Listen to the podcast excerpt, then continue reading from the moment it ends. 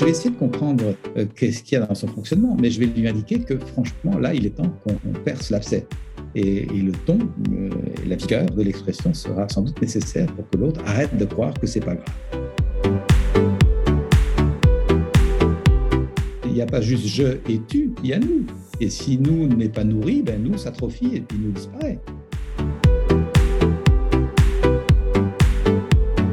Bienvenue dans les essentiels du podcast Heroic People. Je suis Marc Bayet. Dans cet épisode, mon invité et moi revenons sur un point essentiel d'un épisode passé de l'émission.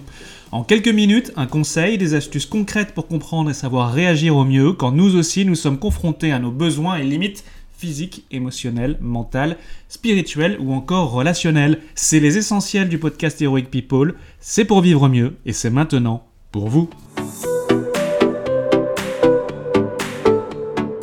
Avec moi dans cet épisode, Thomas Dansembourg, ancien avocat devenu psychothérapeute. Il est notamment l'auteur du best-seller Cessez d'être gentil, soyez vrai. Dans ses livres et conférences, il propose des leviers de connaissance de soi, d'écoute et d'empathie, permettant d'apprendre à mettre le meilleur de soi au service des autres.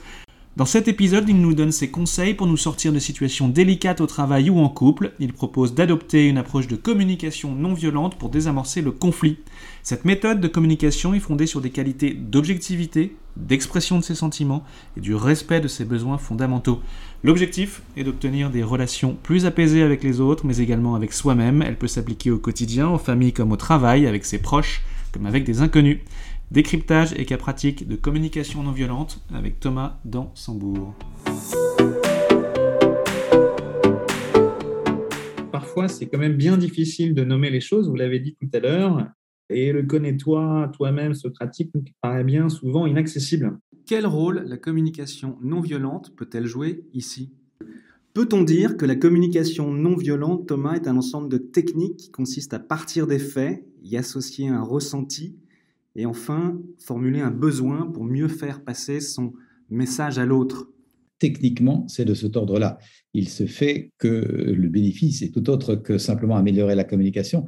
L'approche dite de la communication non violente est vraiment un outil d'éveil de conscience pour nous sortir notamment des cinq mécanismes évoqués plus haut et entrer dans un état de conscience de conscience non violente qui n'entretient pas la séparation, la division, les rapports de force, la culture du malheur, qui reste dans l'ouverture, dans la recherche de la connivence, de la connexion et de la création de, possibilités nouvelles qui n'ont pas été vues ni par toi ni par moi, mais, que le nous, justement, va pouvoir sans doute co-créer.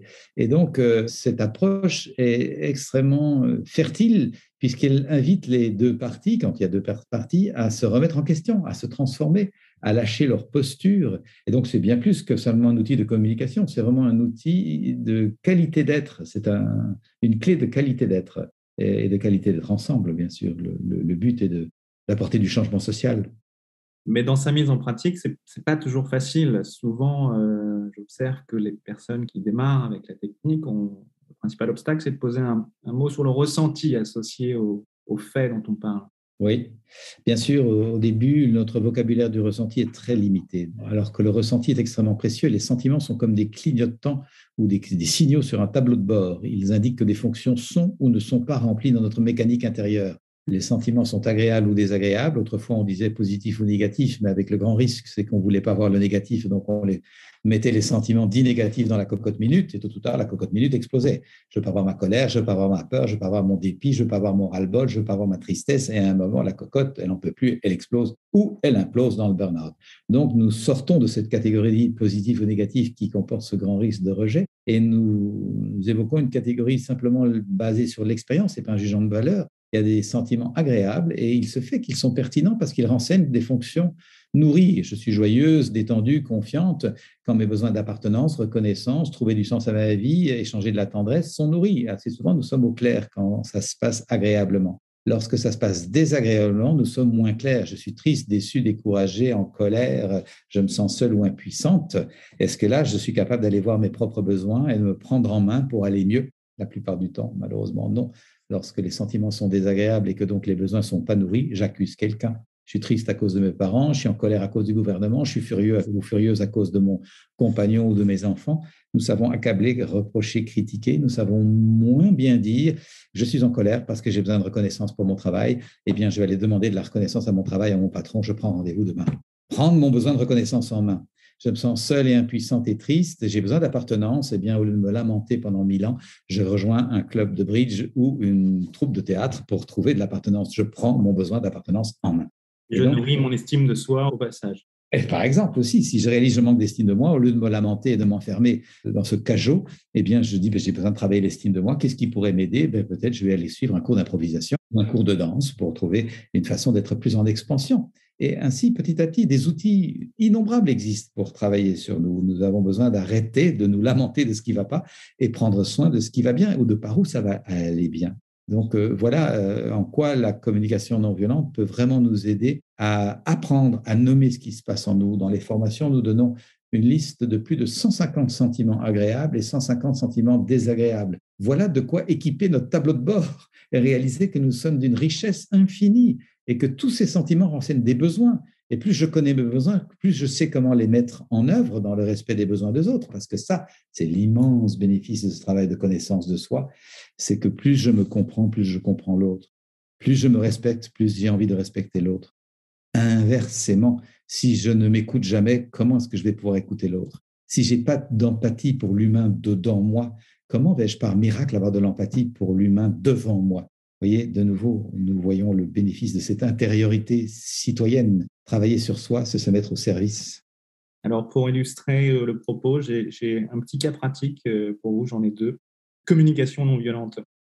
Le premier, votre associé en charge des ventes arrive systématiquement en retard dans les rendez-vous de prospection chez les clients et il ne s'excuse jamais auprès du prospect. Il ne semble pas avoir confiance de l'impact que cela peut avoir à la longue sur la capacité de l'équipe réunie ensemble à mener à bien le processus de vente, inspirer confiance au prospect, créer un lien, convaincre, etc.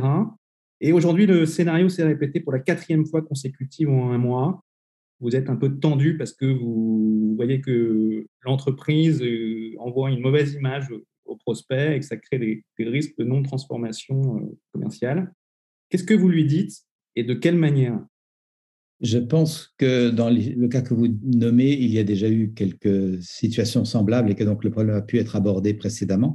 Et que là, franchement, il y en a marre. Et donc, je dirais, franchement, là, je suis en colère parce que je ne comprends pas ce qui fait que tu arrives en retard. J'ai vraiment besoin de respecter notre travail et d'assurer la bonne image de notre entreprise. Et j'aimerais comprendre ta motivation. Franchement, est-ce qu'on peut prendre un moment pour se parler de ça? Et je dirais ça sur ce ton-là. La non-violence, ce n'est pas la non-colère ni la non-vigueur. Mais je ne vais pas lui dire, tu es un égoïste, tu es un imbécile, tu es un monstre.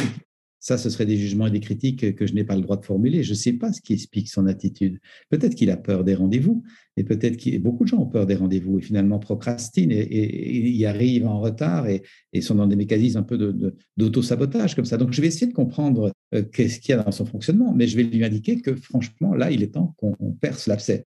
Et, le ton euh, et la vigueur de l'expression sera sans doute nécessaire pour que l'autre arrête de croire que c'est pas grave. Merci Thomas. Deuxième petit cas pratique de communication non violente. Votre petite amie n'exprime jamais ses sentiments et ses ressentis. Elle est très cérébrale dans le mental. Pour couronner le tout, elle met en place des postures d'évitement et de fuite lorsque vous souhaitez justement et avez besoin d'aborder avec elle le sujet sous forme de confrontation positive. Qu'est-ce que vous lui dites Avec quels mots ça dépendra du moment. Si c'est une des deux ou trois premières fois où j'observe ça, je l'inviterai avec douceur en disant Est-ce que tu es d'accord qu'on se parle de ce qui vient de se passer là? Est-ce que tu, si, d'accord, est-ce que tu es d'accord de voir que tu as pris cette posture-là alors que ce qui se passe, c'est ceci?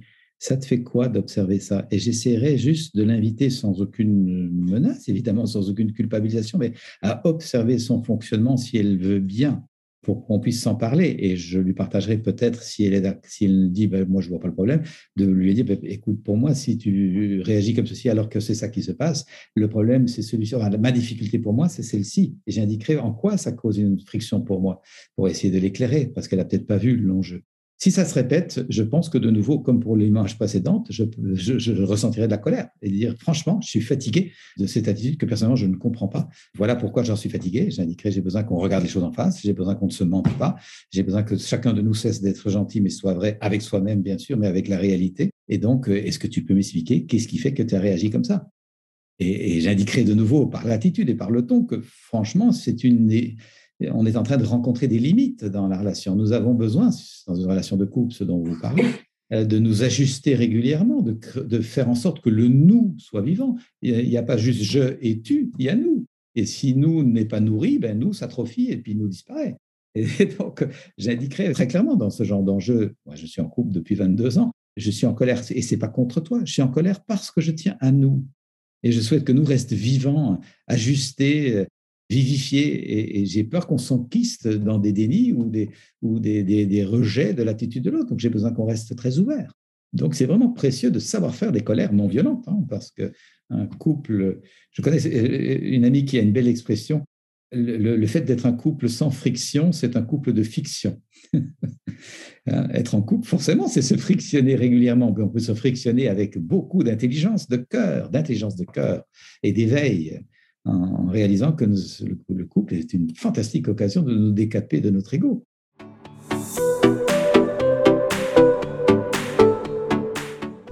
Cet épisode vous a-t-il inspiré? Si c'est le cas, n'hésitez pas à le partager autour de vous et à écouter l'épisode dans son intégralité. Vous pouvez retrouver tous les épisodes sur le site heroicpeople.fr. Suivez-nous sur les réseaux sociaux et laissez-nous un commentaire et quelques étoiles sur Apple Podcast, Spotify ou vos plateformes d'écoute préférées. Dites-nous comment le podcast vous inspire et contribue à améliorer votre vie. A bientôt sur le podcast Heroic People.